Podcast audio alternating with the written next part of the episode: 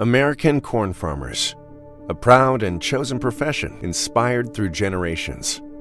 Tested, resilient, and committed to giving back as much as they're growing, pushing the boundaries of what's possible with every bushel, while replenishing every increasingly precious resource, like the reduction of soil loss by 40% with every acre grown. In a world where sustainability matters more than ever, we need all the help we can get. And there's no greater resource than the capable hands of American corn farmers. Quando, quando era adolescente, eu sabia que gostava muito da parte, na altura chamava-lhe os negócios, né? Eu já quando era pequenina tinha até a minha própria loja, que eu inventava e vendia coisas a pessoas que não existiam e assim. Sempre fui vá bastante empreendedora. Vendia os meus desenhos.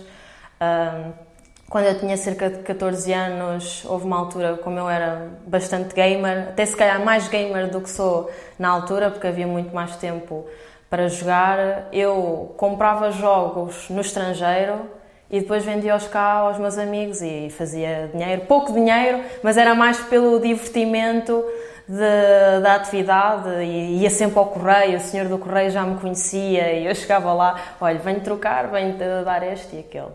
Pronto, isso foi assim se calhar o meu primeiro contacto com a área do empreendedorismo e tentar fazer algo diferente, sendo que, por exemplo, eu já fazia alguns vídeos de eu própria que eu gravava e que hoje olho para trás e havia ali qualquer coisa que eu depois, se calhar, demorei anos a voltar a explorar. Pronto. Depois, então, eu fui para a economia no décimo ano. Uh, na altura, tanto podia ter ido, os testes diziam que eu tanto podia ter ido para a economia como para humanidades, mas eu escolhi a economia por uma questão de poder fazer o exame de matemática e assim. E depois fui para a gestão de marketing, ao contrário da maior parte dos meus, dos meus colegas do, do secundário que acabaram por ir para a gestão, se calhar porque acharam que era a escolha mais safe e mais abrangente, no fundo. E que se calhar era um curso que também tinha maior conhecimento no, no mercado. Fui para o Esqueté, muito por influência da minha professora da altura e do contato que eu já tinha tido com, com a e as festas, tudo isso, sempre que eu nem sou uma pessoa de festas. Mas gostava do ambiente do, do e também por ser uma faculdade, de, na sua gênese, bastante empreendedora, tens muitas organizações para participar, eh, etc. E tem o próprio Labs, pronto. Entrei no ISCTE, tudo ok, uh, só que aquilo que eu achava que ia ser a minha carreira, ou que eu acho hoje, eu já não acredito muito na, naquilo que é um plano a 5 anos ou algo nesse género, eu na altura achava que ia ser assim diretora de marketing de uma marca tipo a Compal ou assim, de uma das clássicas de, de, Portugal. Era assim isso que eu achava que, que eu queria e que faria sentido, etc. Até que, entretanto, pronto, fui conhecendo mais pessoas do meio, fui também tirando o curso e assim, e acabei por perceber que, se calhar, aquilo que implicava ser diretora de marketing não era bem aquilo que eu, na verdade, gostava. Porque, no fundo, o que é, que é ser um diretor de marketing ou um CEO, etc.? É quase andares a apagar fogos Tu não tens tempo quase para exercer atividade criativa, principalmente se és uma equipa grande. Estás a munir-te das pessoas que, que, no fundo, contrataste ou da equipa que te deram para tomar as decisões e para orientar e para resolver os problemas, etc. Mas tens muito pouco tempo para estar parado, por exemplo, no computador ou com um notebook ou assim, e pensar e ter ideias e executar as ideias e tudo isso. E eu percebi que isso era uma coisa muito importante para mim, pelo menos para já, pronto. Então comecei a pensar, se calhar não é bem isto que eu quero, pronto. E depois, ok, fiquei nesse indefinido. Na altura até dizia, isto é bastante curioso, dizia que nunca na vida vou querer ir para uma agência. Porque eu achava que eu era uma pessoa que vestia muita camisola e que não ia gostar de estar na agência porque estamos sempre a mudar de projetos e não sei o quê. Um, surprise, surprise, estou agora numa agência. Pronto, e agora até acho que se calhar é o melhor fit. Isto para mostrar que pronto, na vida estamos sempre a aprender e eu ainda sou muito novinha. Ainda vou ter muitas oportunidades no fundo de, de bater na parede e perceber que afinal não era bem aquilo que eu achava que era.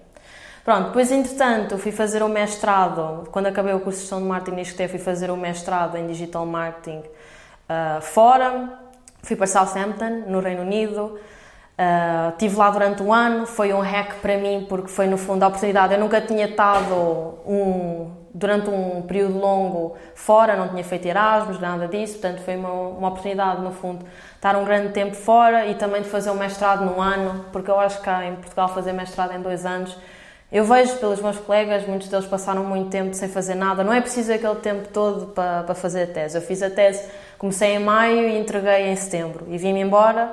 Pronto. E na altura vi então para a Microsoft, voltei para Portugal. Pronto. Uh, muitas pessoas questionam, porquê que voltaste para Portugal, Ana? Pronto. Quando estavas no Reino Unido e podias ter ido para outro sítio qualquer. Porque eu na altura achava, um dos meus sonhos era, eu queria, queria trabalhar para uma empresa, para uma grande empresa de tecnologia e provavelmente só conseguia entrar para uma empresa de tecnologia se fosse estagiária, porque senão, ainda mais num mercado como o britânico, não, não ia conseguir. Uh, principalmente porque eles são muito habituados a que pessoas já com a minha idade ou que tivessem já mestrado já tivessem experiência profissional e tudo isso, que não é a nossa realidade cá em Portugal, muitas vezes. Muitas vezes. E todos os, todos os estágios que eu encontrava no Reino Unido, todos eles pediam já, tinhas de fazer o placement year, que é quando estás na faculdade, tens um ano que estás a, a trabalhar.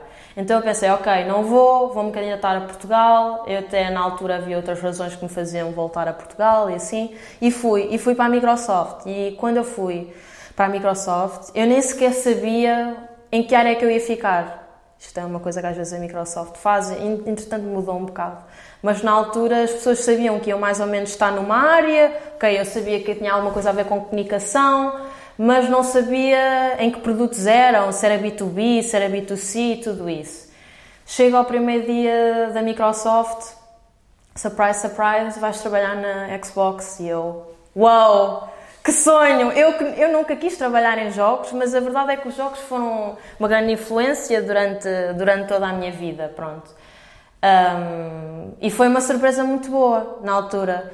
E o ter calhado uh, na Xbox tornou a mudar toda a minha perspectiva outra vez, porque de repente uh, estava rodeada de outros gamers, outros streamers, youtubers, toda esta comunidade que eu via de fora e que agora alguns conhecia-os, falava com eles, alguns até chegaram mesmo a ser meus amigos. Uh, depois, quando eu estava na Xbox, comecei um projeto que na altura, uh, pronto, é o Mixer, pronto, que é a plataforma concorrente live streaming ao Twitch, que é da Microsoft, e eu decidi vou começar o primeiro live stream da Xbox cá em Portugal. Pronto, e eu fazia tudo. Uh, metia a câmera, ligava aos cabos a capture card, era o host, era o Technical Solutions, tudo. Pronto, fazia tudo. E depois ainda promovia no fundo nas redes sociais e fazia os conteúdos e a edição e assim. E isso acabou por abrir outra, outra, outra porta, que foi eu comecei a perceber, ok, se calhar isto do live streaming é uma coisa gira, que eu até gosto Gosto desta transparência de poder dizer algo, a pessoa responde logo e não há uma preocupação em ter que editar as coisas e assim. Portanto, eu comecei a gostar disso.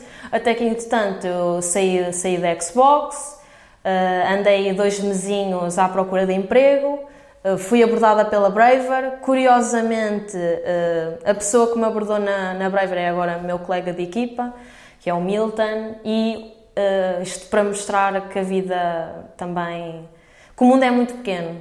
Pronto, o Milton tinha andado neste Junior Consulting, que era uma das. Era a Junior Consultora do ISCTE, ou seja, é uma empresa de consultoria gerida apenas por estudantes, ou seja, uma das organizações que o ISCTE apresentava na altura. Nem sequer tive na mesma altura que ele, mas existe muito aquela cultura de ah, também és da IJC, então és uma pessoa que tem um certo nível, nem toda a gente entra na IJC e assim, é quase como aqueles clubes de Harvard que as pessoas tiveram, pronto. Então ela ok, esta rapariga é da JC. Ele tinha um amigo dele que, na altura, entrevistou-me para entrar na JC, no departamento. E depois o Milton ouviu também os meus podcasts, porque eu nessa altura já tinha, já tinha podcasts. E ele gostou, achou que era interessante, achou que eu tinha uma data de valências que fazia sentido ter na equipa e recomendou-me ao chefe dele e, entretanto, entraram em contato comigo, fizemos a entrevista e assim eu entrei. Pronto, e aí começou um novo chapter dentro ainda do gaming, mas mais ligado aos esportes, que para as pessoas que estão de fora pode parecer que é tudo a mesma coisa, mas não tem nada a ver. Uh, as comunidades são muito diferentes, às vezes até acho que infelizmente são quase antagónicas. O pessoal do gaming tem muito aquela ideia de ei, o malta dos esportes só jogam League of Legends e CS, um, ah, não têm cultura nenhuma sobre os videojogos, só veem aquilo. E por outro lado, a malta do, dos esportes às vezes uh, acha que isto é nosso e que não querem estar a, a meter-se com o pessoal do gaming e eles próprios também não querem saber das coisas do gaming. Portanto, infelizmente, por exemplo, nós nos mídia que nós temos hoje de videojogos, Eurogamer, IGN, Game Reactor, eh, ainda existe muita pouca coverage daquilo que é os esportes, infelizmente. Pronto, existe, começam a existir alguns mídias só dedicados a esportes, mas como Portugal também é muito CS, a maior parte deles, tirando o projeto do, do RTP Arena, a maior parte deles só cobrem Counter-Strike, que é, que é uma infelicidade, não é? Pronto, infelizmente. Eu acho que na maioria das vezes passa. Acho que temos vindo a ver grandes progressos, ainda mais na área dos esportes, que é uma área ainda mais difícil de, de falar, porque lá está, é tão técnica alguns destes jogos, por exemplo, League of Legends. Quem não perceber o que é, que é League of Legends não percebe nada do que é que se está ali a passar. Portanto, isso cria uma dificuldade extra para os mídias tradicionais abordarem muitas vezes estas questões. Mas acho que isso muitas vezes também parte dos próprios. Uh, as pessoas que são endémicas à área de, de gaming e esportes também terem essa abertura e quererem ensinar os mídias tradicionais. Infelizmente, uma das coisas que eu vejo é, por exemplo, imagina, um mídia qualquer tradicional publica uma notícia sobre esportes. Ok, pode não ter escolhido a pessoa ideal para entrevistar, existia alguém mais relevante ou se calhar este não era o ângulo mais interessante para abordar esta questão. Mas ei, eles tentaram, fizeram alguma coisa, fizeram reach out e está-se a fazer alguma coisa. E acho que essas situações têm que ser celebradas e não criticadas. A malta vai muito para o Twitter e começa a dizer hum, não era bem isto, façam o melhor trabalho, vejam se falam com as pessoas certas e assim. Mas definitivamente ainda passa ao, ao lado muitas vezes. E nós próprios, por exemplo, em termos do trabalho que eu tenho feito aqui na agência, em termos dos prémios eSports Portugal, ainda foi muito bater na parede. Havia, havia muitos, muitos, muitas empresas, marcas que nós abordámos que não sabiam o que é era eSports, mesmo em gaming acham, continuam a achar que é muito uma coisa de nicho.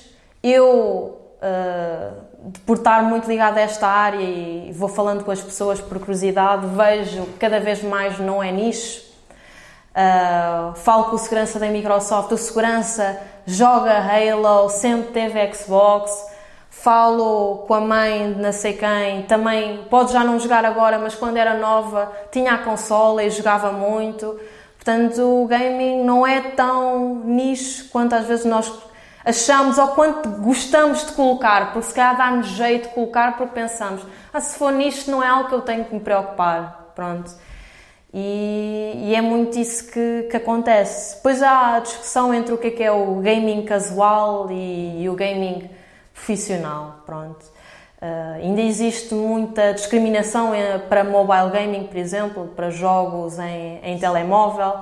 E a verdade é que se alguém joga todos os dias no telemóvel, será que é um casual gamer ou será que não é? Pronto, ficamos aqui com a, com a questão em aberto. E, e, eu vejo, estou no metro todos os dias e eu vejo pessoas que tu olhas para eles e não dirias que eram gamers e eles estão ali a jogar. Estão a jogar, eh, às vezes nem são jogos, não são aqueles jogos simples, às vezes até são jogos bastante complexos, com história. Felizmente as experiências em mobile têm estado a melhorar cada vez mais, eh, não só por os próprios telemóveis estarem a evoluir muito na, nas, na, nos próprios requisitos que têm e nos specs, mas também porque as próprias editoras estão a começar a produzir conteúdo mesmo dedicado uh, aos telemóveis em vez de estarem a fazer ports ou, ou serem apenas os indies a criar algo. Um dos exemplos, agora muito recentemente, tem a ver com o Call of Duty Mobile que desde então já foi a maior estreia em mobile de sempre e a própria Activision promoveu muito pouco aquilo. E eu tive a experimentar ainda esta semana e fiquei mesmo muito impressionada porque os gráficos do jogo é quase é quase como se cá fosse os da PlayStation 3, que não foi assim há tanto, tanto tempo, e, e fiquei impressionada também pela forma como eles colocaram os controles, que como é que nós replicamos um comando, né? No fundo, e um comando de um jogo que é um shooter, é um FPS, portanto tem toda uma data de. o tempo é super importante, tudo isso, portanto não é um jogo de opções, é uma coisa que existe performance, existe concentração e perícia, como é que transformamos isto numa experiência mobile? E a verdade é que eles conseguiram. Arranjaram ali uma forma muito inteligente de colocar as coisas no, no ecrã e funciona. Tem, tem versão gratuita? É, é, é gratuito e para já ainda não tem microtransactions. Pronto, isto também é um assunto sempre muito polémico. Eu, felizmente, no tipo de jogos que eu jogo, eu sou, eu sou muito single player, gosto muito de jogos com focados na história. Um, apesar de ter trabalhado na Xbox, e a Xbox tem uma tradição muito grande em termos de jogo multiplayer, uh, sempre por muita influência também do meu primo, que focava-se muito em role-playing games e jogos de aventura. Eu sempre fui mais para esse lado também. E se calhar também por ser do sexo feminino, geralmente do que eu vejo, hum, de ser um preconceito ou algo do género, mas que as, as mulheres gostam sempre muito de jogos com história e querem histórias bem developed e uh, pronto, eu costumo mais jogar esse tipo de jogos, então acabo por não apanhar muitas as microtransactions, mas existem jogos em que é só mesmo pay to win, no fundo, é o que se fala ao pay to win. Felizmente têm começado a surgir uh, também legislativas a nível uh, europeu e tudo isso para, para regulamentar este tipo de situações. Nós cá na Europa estamos sempre um passo à frente neste tipo de questões legais do que até com os Estados Unidos. Nós estamos sempre a identificar este tipo de situações, por isso é que a Google, no fundo, levou aquela multa. E esta situação da, das, das, microtransações também está em vias de, de ser regularizada, pelo menos cá, cá em Portugal. Olha, no meu caso especificamente, eu não vejo televisão já. Já há muito tempo que eu não vejo televisão. A, última época, eu quando, por exemplo, eu, eu, como não sou daqui, não sou de Lisboa, eu vivo aqui sozinha, mas de vez em quando, uma vez por mês, vou à casa dos meus pais. É o único momento em que eu vejo televisão, é quando estou lá e muitas vezes sinto-me muito frustrada porque como eu já não sou da casa, no fundo, já não tenho controle sobre o que é que está a dar na televisão e às vezes tenho que estar a ver um, o que os meus pais estão a ver. E aí muitas vezes dá-se um fenómeno engraçado que é o dual screen, que é estamos a ver algo no, na televisão e eu estou a ver outra coisa qualquer no, no telemóvel. Ou então até posso estar a pesquisar algo sobre aquilo que acabei de ver na, na TV. Pronto. Mas eu geralmente não vejo, não vejo TV, inclusive os meus pais às vezes vêm à minha casa e ficam chateados porque eu não tenho o cabo da Vodafone ligado porque eu tenho, neste momento tenho duas consolas, brevemente vou ter três, então não tenho HDMI suficientes na televisão para estar a colocar a box da Vodafone. Então a box da Vodafone está sempre rejeitada. Está lá ligada, mas não está ligado o cabo, porque eu nunca, porque eu nunca vejo. Um, em termos do que é jornais, eu nem sequer, eh, se calhar via quando era pequena, mas por curiosidade, nunca vi um jornal numa perspectiva de vamos ver o que é que está ali de interessante. Se calhar num consultório ou algo do género, quando estava aborrecida, mas nunca fui comprar um jornal para, para consumir. Uh, a forma rádio também ouvia na altura quando era adolescente, mas a partir do momento em que vim para cá, como deixei de estar no carro, tudo o que eu consumia era sempre Spotify. Eu sou uma fanzaça de Spotify, ouço Spotify todos os dias, às vezes até antes de sair de casa, de manhã já estou em casa a ouvir Spotify enquanto me estou a vestir, quando estou a comer o pequeno almoço. E, portanto, a forma que eu tenho de muitas vezes consumir notícias, e que isto se calhar, não vou dizer que é diferente de muitas pessoas, mas depende das pessoas, é, eu consumo, e aqui no âmbito do, do nome, do onde quando eu quiser, que eu consumo as notícias apenas quando eu quero. Porque às vezes, hoje em dia, existe tanta coisa que está a acontecer, nós somos bombardeados com tanta informação, prefiro mesmo ser consciente no momento em que estou a consumir as notícias, pronto. Então, eu geralmente tenho, por exemplo, tenho subscrito no WhatsApp a, newsletter do Observador e de vez em quando vou, vou, vou, vou ver as notícias que estão lá. Às vezes, quando estou nas redes sociais, como eu sigo determinados mídia, posso ver uma notícia interessante e clico e vejo essa notícia. E também muito daquilo que os meus colegas também comentam. Às vezes um colega pode comentar alguma coisa, eu acho interessante, ok, vou pesquisar e vou saber mais sobre esta notícia. Mas é muito assim, é um consumo vá controlado e não numa perspectiva de uh, ai, tem que ligar, está agora a o telejornal, vamos, vamos ver. Pronto. Eu, eu acho que tem muito a ver com aquilo que estavas a falar, que é, no fundo, estraga-lhes um modelo de negócio que eles sempre souberam.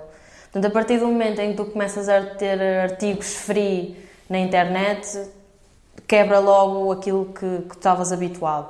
Mas isso também faz parte de estar a experimentar novos modelos de negócio. Por exemplo, porque que as rádios hoje em dia, eles estão todos sentados no estúdio e estão a gravar? Porquê que, por exemplo, não temos as rádios a fazer live stream? Porquê que a rádio sempre teve uma componente muito interativa com o público? Tinha as pessoas a telefonar, pessoas a mandar requests e as pessoas fazem. Tudo perfeito. Porquê que não estamos no Twitch, por exemplo? Porquê que as pessoas não estão a ver em real time e a comentar o que as pessoas estão a dizer? Porque eu posso até. O problema não é o. No fundo, eu diria que o problema não está no conteúdo da rádio. Eu acho que as pessoas que estão lá, algumas delas, pronto, consoante a rádio, algumas eu posso me identificar mais ou menos. O conteúdo uh, também posso me identificar mais ou menos consoante as estações, mas acho que o problema está mesmo no formato onde está a ser feito, porque a verdade é que o público da minha geração não, não ouve rádio. Mas se calhar, se aquele mesmo programa tivesse a acontecer no Twitch se calhar estava lá a malta toda a ver e a mandar bitites e a dizer: Olha, passem esta música ou esta música é tão fixe, vou já pesquisar. Portanto, acho que é por aí. Muitas vezes não é a própria mensagem, a mensagem às vezes acho que é boa e é feita de forma profissional. E hoje, é, hoje acho que os mídias têm um papel ainda mais importante do que se calhar tínhamos há alguns tempos, porque na altura só tinhas os mídias tradicionais a falar. Hoje em dia toda a gente fala e um dos grandes problemas que nós temos é as chamadas fake news, né? Toda a gente vai à internet, diz alguma coisa e agora parece que não há factos, há opiniões, pronto, que existem. Então os mídias hoje em dia assumem um papel ainda mais relevante, né? Que nós procuramos a ir, ou quem tenta procura ir estas, estas fontes como forma de encontrar mesmo conteúdo que seja de qualidade e que seja credível e que nós possamos confiar que seja verdade. Que aquelas pessoas foram, foram confirmar na fonte que aquilo é verdade e não ouviram dizer, ouviram outro jornal a dizer e vou publicar sobre isso. Só que é infeliz que muitas vezes nós, tenha, nós tenhamos que nos adaptar aos mídias para ir à procura dessa informação, em vez de ser os mídias adaptarem-se ao público para trazer a informação da forma que a minha geração está habituada.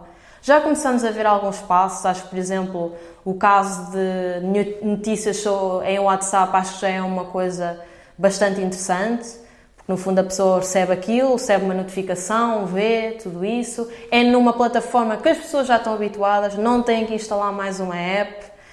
Um, por exemplo, um dos exemplos relativamente à rádio que eu vi muito interessantes é a colaboração que a Mega Hits teve com a Vorten, em que agora tem Uh, acho que é de 15 em 15 dias, tem um programa que é gravado, um com uma pessoa da indústria do, do gaming e outro com uma pessoa que, que é mesmo locutora na, na rádio Mega Hits.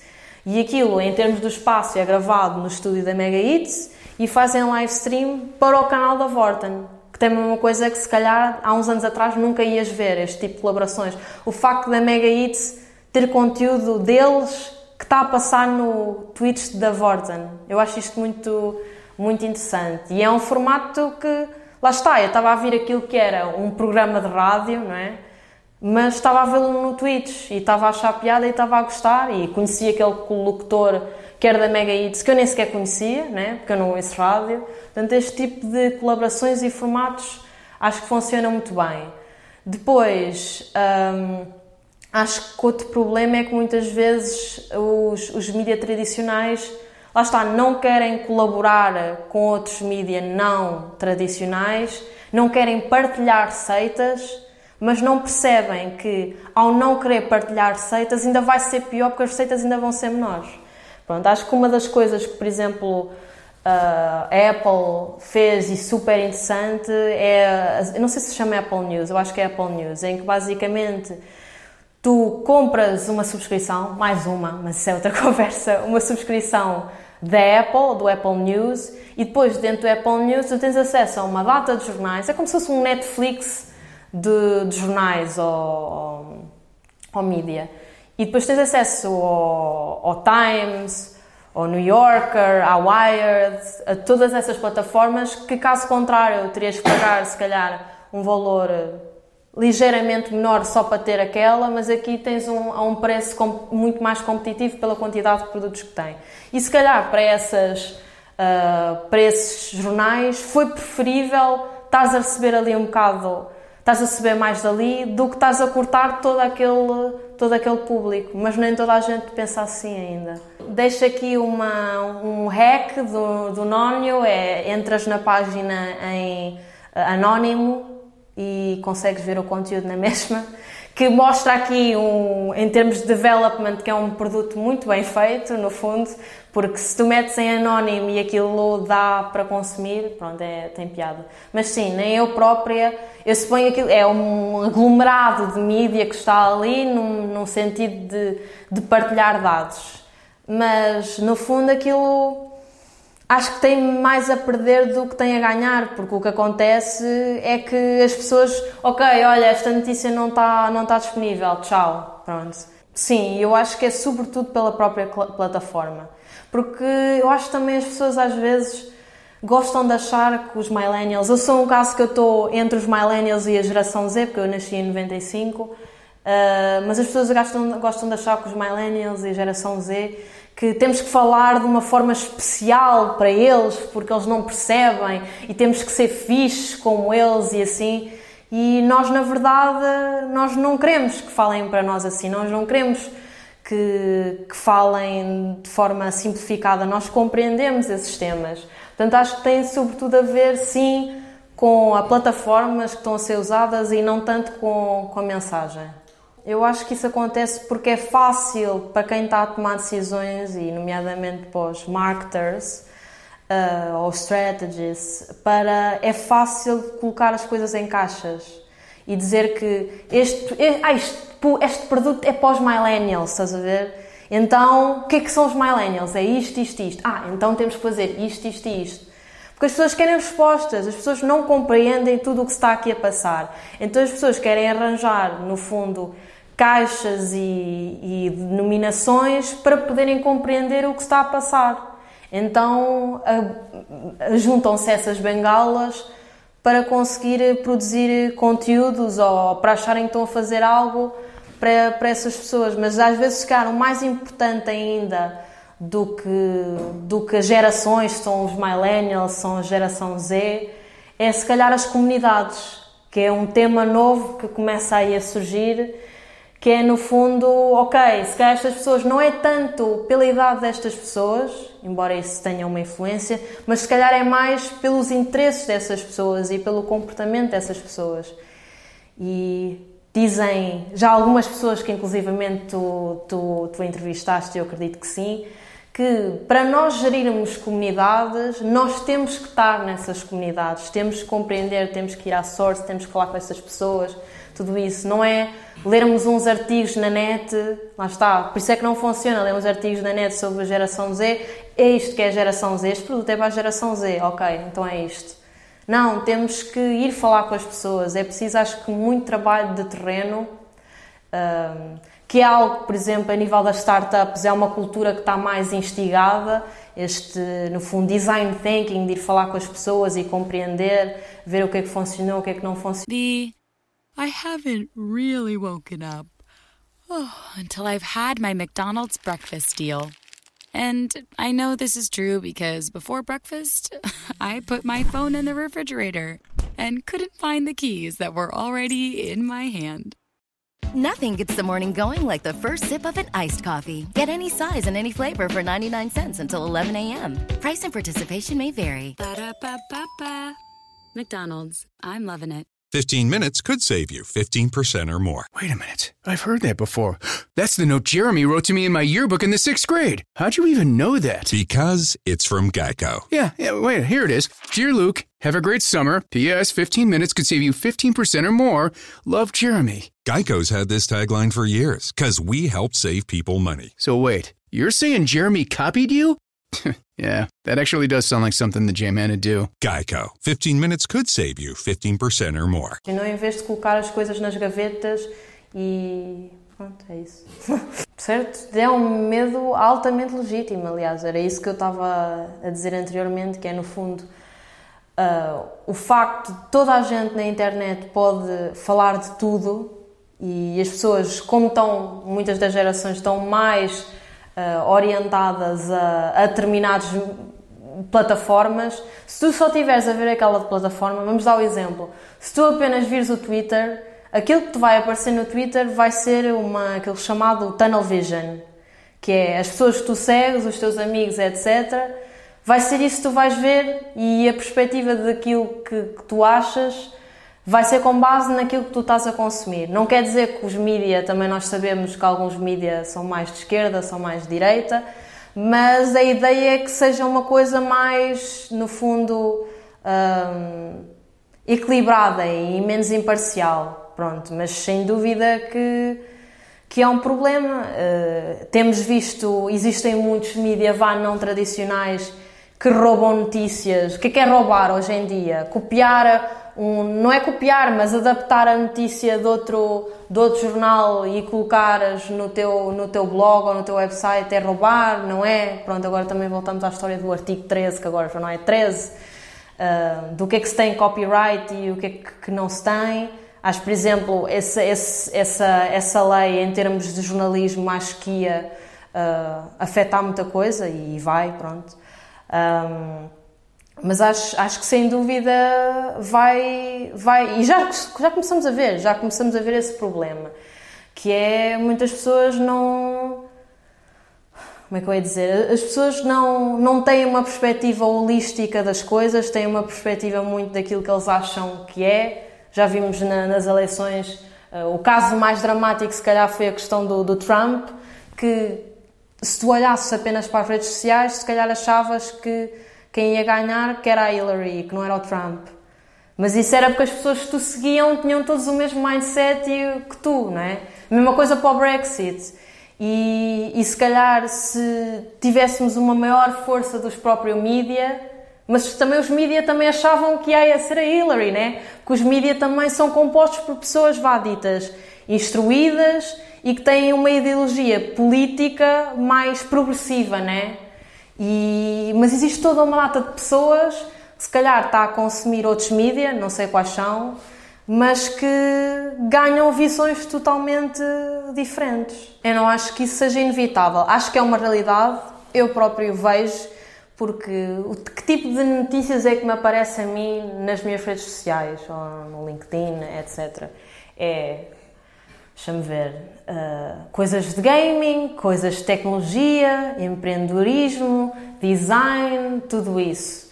E depois há uma data de áreas que nem tu e nem, nem eu vou saber e que não tenho perspectiva nenhuma nem opinião porque nem sequer fui exposta por elas. Portanto, sem dúvida que isso, que isso é uma realidade, mas acho também parte de nós também ir procurar outras fontes e de vez em quando, se calhar, pá, se calhar vou ver aquilo que eu sigo e vou fazer aqui um shift, vou tirar algumas coisas que cá não me identifico tanto ou que já vi demasiado e vou começar a seguir coisas diferentes. Temos que se calhar fazer também um consumo mais consciente, não tanto daquilo que nos recomendam, mas mais daquilo que a gente quer procurar saber mais mas também como é que a gente sabe que queremos saber mais sobre aquilo. É assim um bocado. Eu tinha uma amiga que colocava assim, imagina, eu reparava que ela tinha colocado que ia a um evento no Facebook, que vale o que vale hoje em dia, não é? E eu assim, mas tu vais a ver, vais a esse evento, Daniela? E ela, não, estou só a ensinar o algoritmo.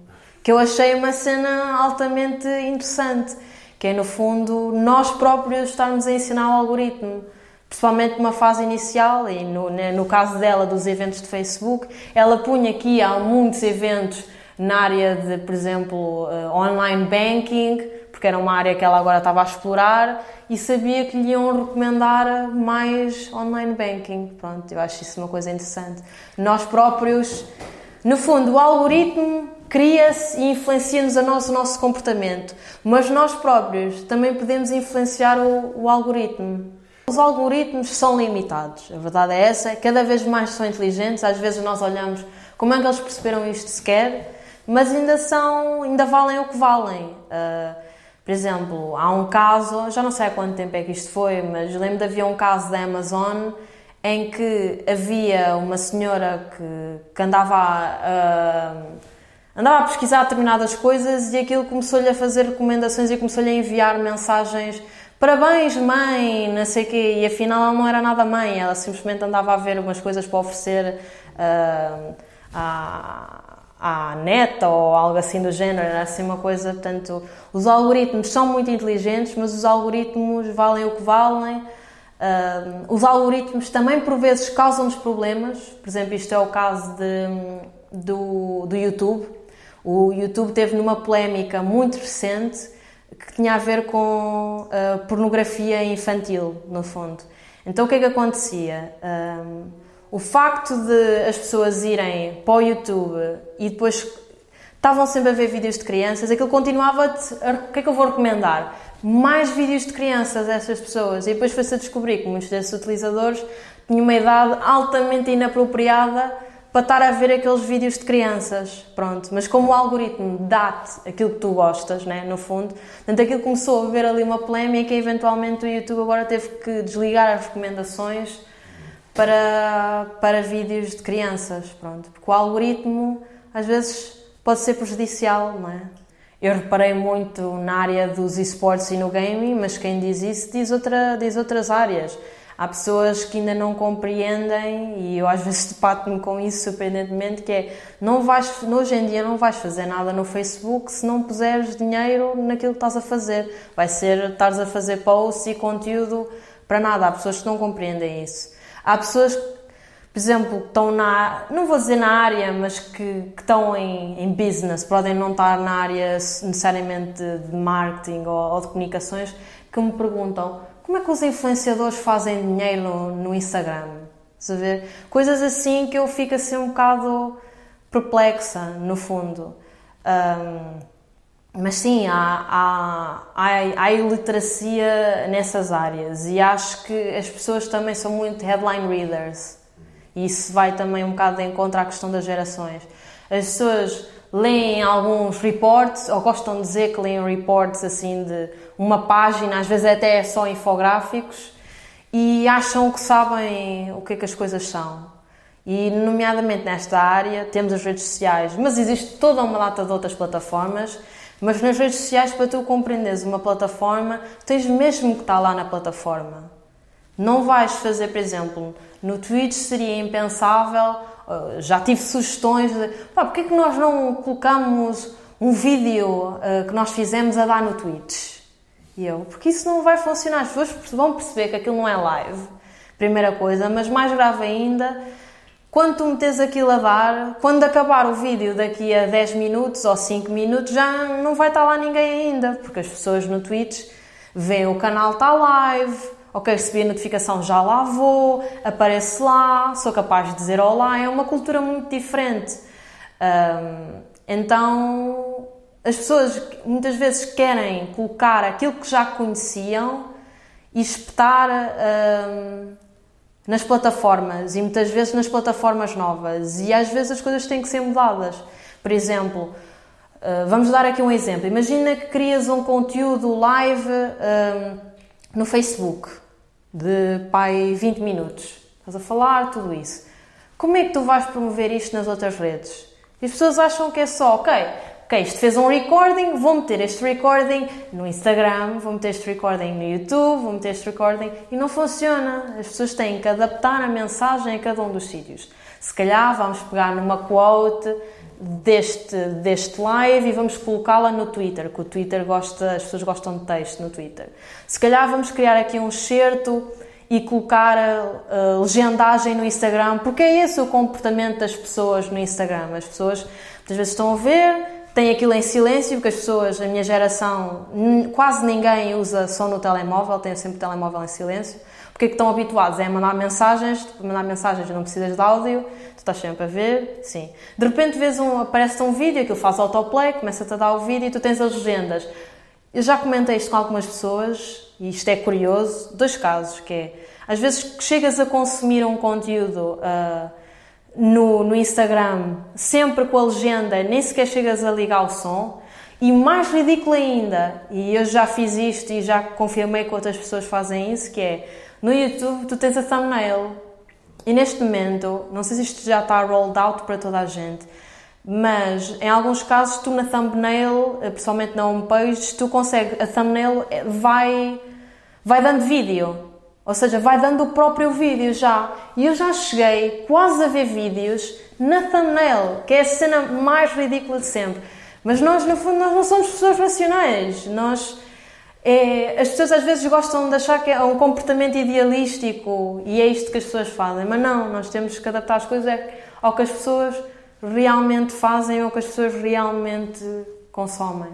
As pessoas, e isso eu vejo em vários casos, é uh, as pessoas não sabem o quão importante é content management. As pessoas não sabem que se tu queres fazer social, tens de ter uma equipa enorme. As pessoas acham que metem uma pessoa, estamos a fazer social, estamos a investir em social, temos uma pessoa só para social, mas na verdade tu se calhar precisas de 5 pessoas, 10 pessoas para social, porque se tu fores a ver é a pessoa que está a planear os conteúdos, porque lá está, porque são conteúdos planeados para social, não são conteúdos que foram publicados na TV ou em rádio e que são transportados para cá.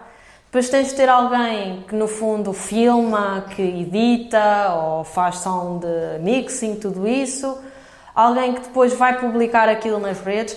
E depois tem a parte toda do content management, que lá está, que era aquilo que estavas a falar, que é quais são os keywords que a gente vai pôr aqui, as descrições, os títulos, tudo isso, porque se calhar quando investes, eu na minha opinião, e depois há pessoas que podem diferir, que é, eu acho que se calhar devemos investir 60% na parte de promoção e de content management, se calhar mais do que até os 40% de produção, porque tu podes criar uma peça muito boa, um conteúdo muito bom, mas tens que perder igualmente tempo ou mais para que aquilo chegue às pessoas certas, para aquilo ser publicado nos sítios certos, para aquilo ser uh, otimizado da forma certa, tudo isso. As pessoas às vezes acham que aquilo fiz e coloquei, olha, está ali, mas não é.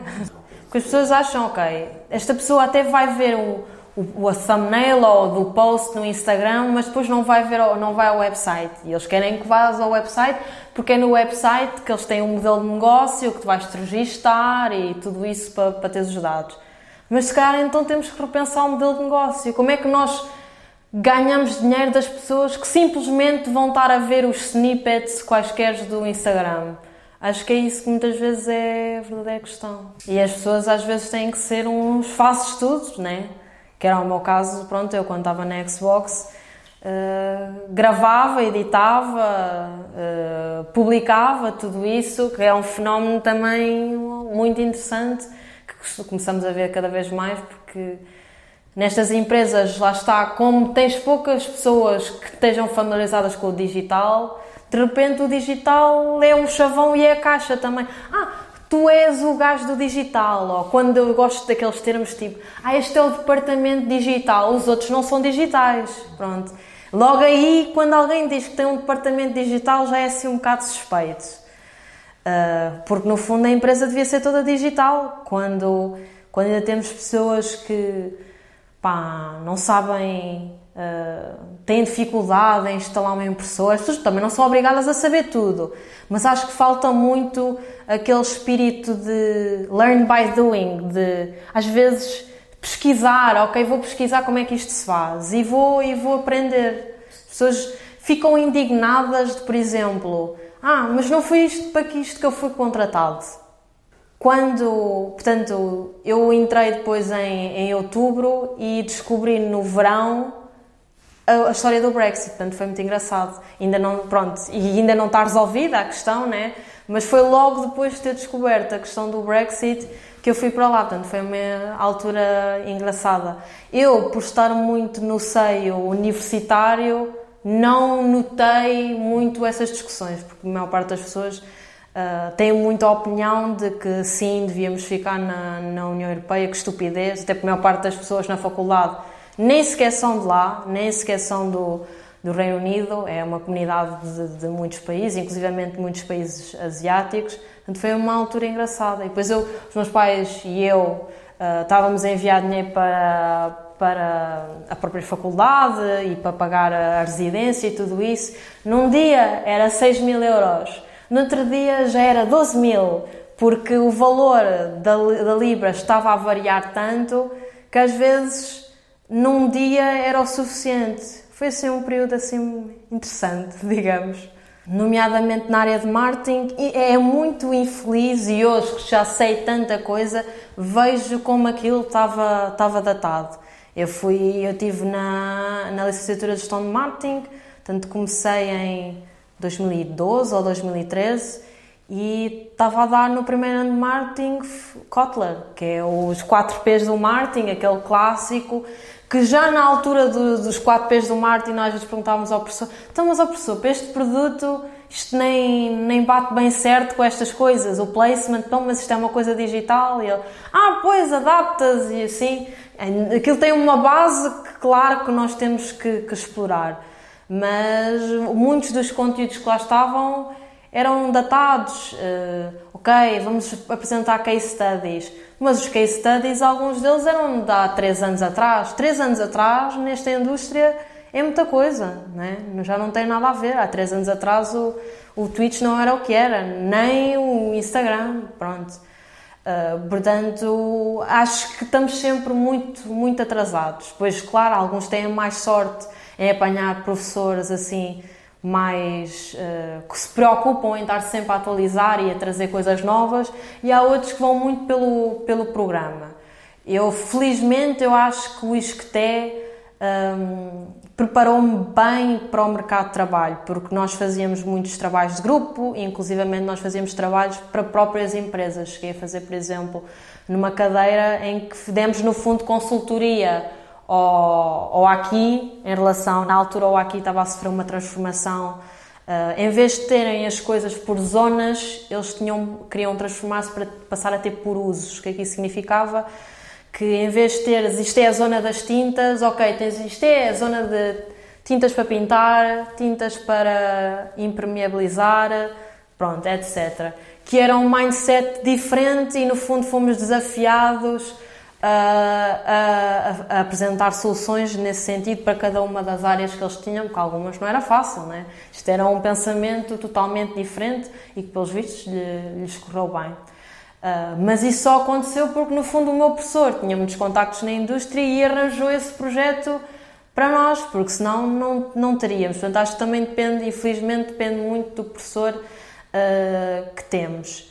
Depois, em termos de comparação com aquilo que é o ensino português e o ensino uh, no, no Reino Unido, é que, por exemplo, em termos da licenciatura, a licenciatura cá em Portugal um, ah, é se calhar mais teórica do que no Reino Unido. Existem muitas tarefas práticas, inclusive eles têm o Placement Year. Eu acho que quase todas, eu nem sequer sei se haverá alguma em que não faça sentido ter um, um estágio incluído na licenciatura. Por exemplo, eu não tive, não era obrigatório, mas eu acho que devia ser, se calhar. Uh, lá as pessoas têm sempre o placement year em que, que vão. Depois, outra grande diferença é que cá em Portugal, se tu não, neste momento, se não fores fazer mestrado, estás no fundo numa desvantagem para com as outras pessoas. E o passo lógico é, depois da licenciatura, vou fazer o mestrado. Lá não, o mestrado já é para quem está mais focado no fundo na investigação.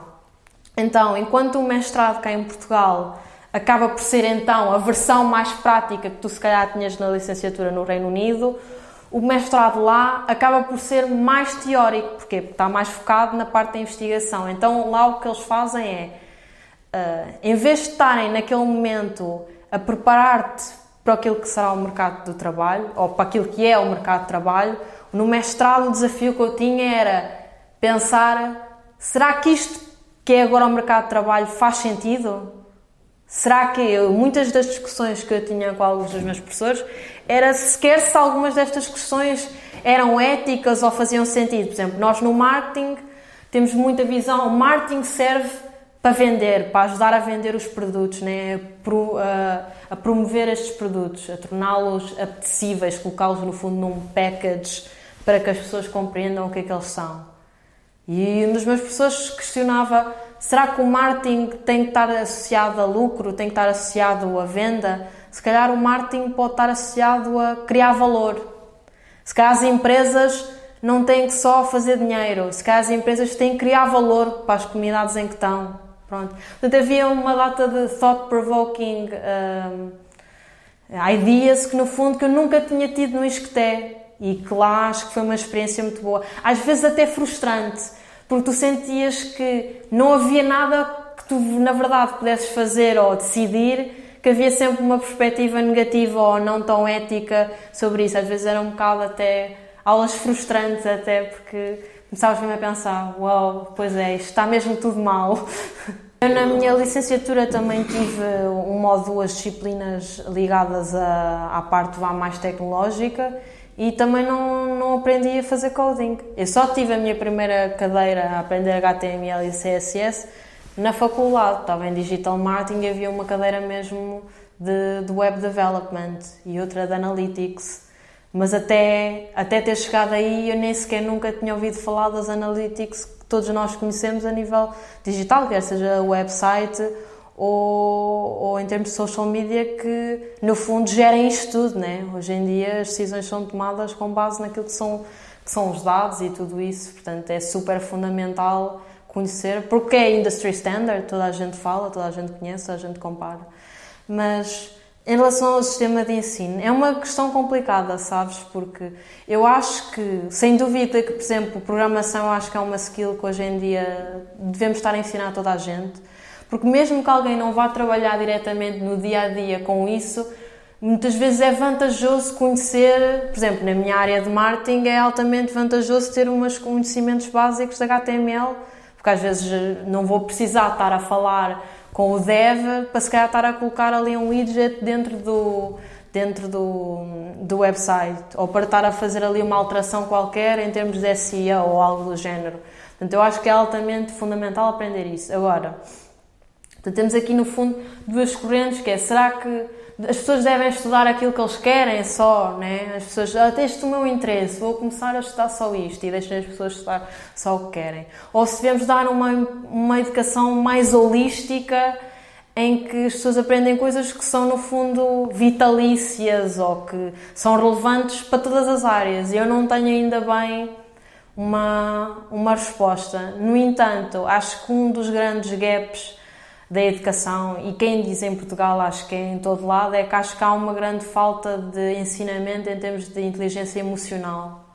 De as pessoas compreenderem que, ok, estou infeliz, não estou infeliz, estou infeliz, porque é que estou infeliz, uh, porque é que eu não consegui falar com aquela pessoa, o que é que me está prevenido falar com essa pessoa, uh, será que tenho ansiedade, ok, acho que até tenho ansiedade, vou ao médico, não vou. Eu acho que isso são temas que ainda não falamos muito e a própria saúde mental são temas que, pá, eu nem me lembro de nunca ter, ter falado desses temas durante o meu secundário. Eu acho que isso é, é, super, é super importante, ainda mais quando hoje em dia as pessoas estão bombardeadas com tanta coisa e os pais não conseguem proteger os adolescentes nem os, as crianças de tudo. Por isso também temos que temos que ter as escolas e tudo isso a, a tentar ensinar as pessoas a criarem ferramentas para processar tudo isto que está a acontecer no mundo, né? Pessoas que morrem, terrorismo, school shooters, Uh, há tanta coisa que está aí a passar e não, as pessoas não são ensinadas sobre como processar isso.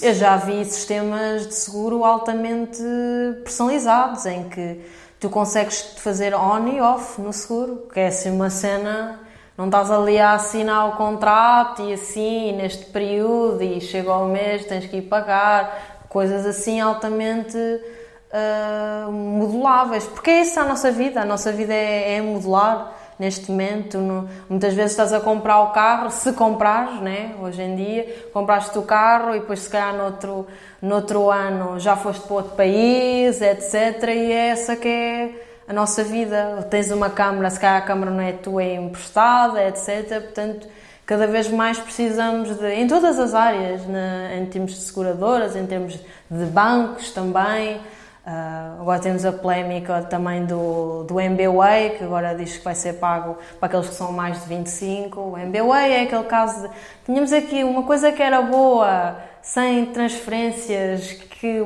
malta usa, malta gosta. Vamos estragar e vamos pôr ali uh, a taxa. O pessoal na China a rir-se, a rir-se de nós. Taxas, o quê? nós mandamos mensagens uns aos outros e mandamos dinheiro.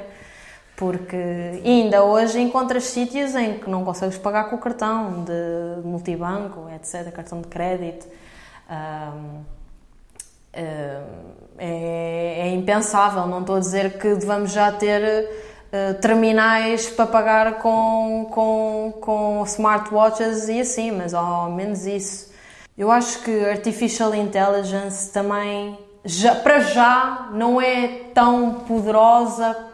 Ou seja, para já aquilo que, que faz ainda tem muitos problemas. É como a questão dos algoritmos. Ainda há muita coisa que eu falo para a Siri ou falo para o e ele nem sequer percebe o que, é que eu estou ali a dizer. Acho que aquilo que vai poder fazer no futuro vai ser eh, muito, muito melhor. Se calhar uh, daqui a uns tempos até tenho um AI que descobre uh, automaticamente qual é o meu ideal político. Olha, recomenda a, a, a ir para este partido político. Queres dizer que sim ou que não? E votas ali na hora e acabaste de votar no teu, no teu, em tua casa com a, com a Alexa ou uma coisa assim, que no fundo isto facilita uma data de coisas, mas se calhar também não dá o tempo necessário às pessoas de, de refletir e pensar sobre as questões e fazer uma, uma decisão correta. Nós neste momento cada vez mais vamos entrar em piloto automático, que é recomendam-nos tudo e fazem-nos sugestões, é sempre na, na predição de que vamos, vai ser mais rápido, vamos vamos cortar mais tempo em tudo, quando na verdade nós queremos mais tempo para quê? Para fazer mais coisas e depois nessas coisas vamos querer cortar mais tempo nessas coisas outra vez. E não sei se necessariamente isso vai ser bom. Um, também acho extraordinário como é que não é um, uh, o artificial intelligence não é algo que está a ser discutido uh, a nível de política também visto o Obama de vez em quando fez uma entrevista ou outra, mas mesmo assim uh, não, vejo, não vejo ninguém a falar sobre isso. Qual é que vai ser o impacto que vai ter uh, em termos dos trabalhos, em termos, portanto, porque sabemos que vai, que vamos, cada vez mais vai haver mais profissões que, que vão ser alienadas por, por máquinas, uh, que as nossas escolhas estão cada vez mais automatizadas e menos conscientes. Eh, que, o consumo, que, as coisas que a gente consome também não são conscientes e também é tudo algoritmos que, que, nos dizem e ninguém da parte política parece estar muito preocupado com estas questões ainda. Pronto. Adyen is the payments platform made for today, tomorrow, and whatever comes next. With Adyen's single solution, it's simple to accept all kinds of payments in app, online, in store, touch free, and beyond. And it seamlessly adapts with your business. So keep your customers happy and your business growing with Adyen. Visit adyen.com to learn more. That's A D Y E N.com. Geico asks, How would you love a chance to save some money on insurance? Of course you would. And when it comes to great rates on insurance, Geico can help. Like with insurance for your car, truck, motorcycle, boat, and RV. Even help with homeowners or renters coverage. Plus, add an easy to use mobile app, available 24 hour roadside assistance, and more, and Geico is an easy choice. Switch today and see all the ways you could save. It's easy. Simply go to geico.com or contact your local agent today.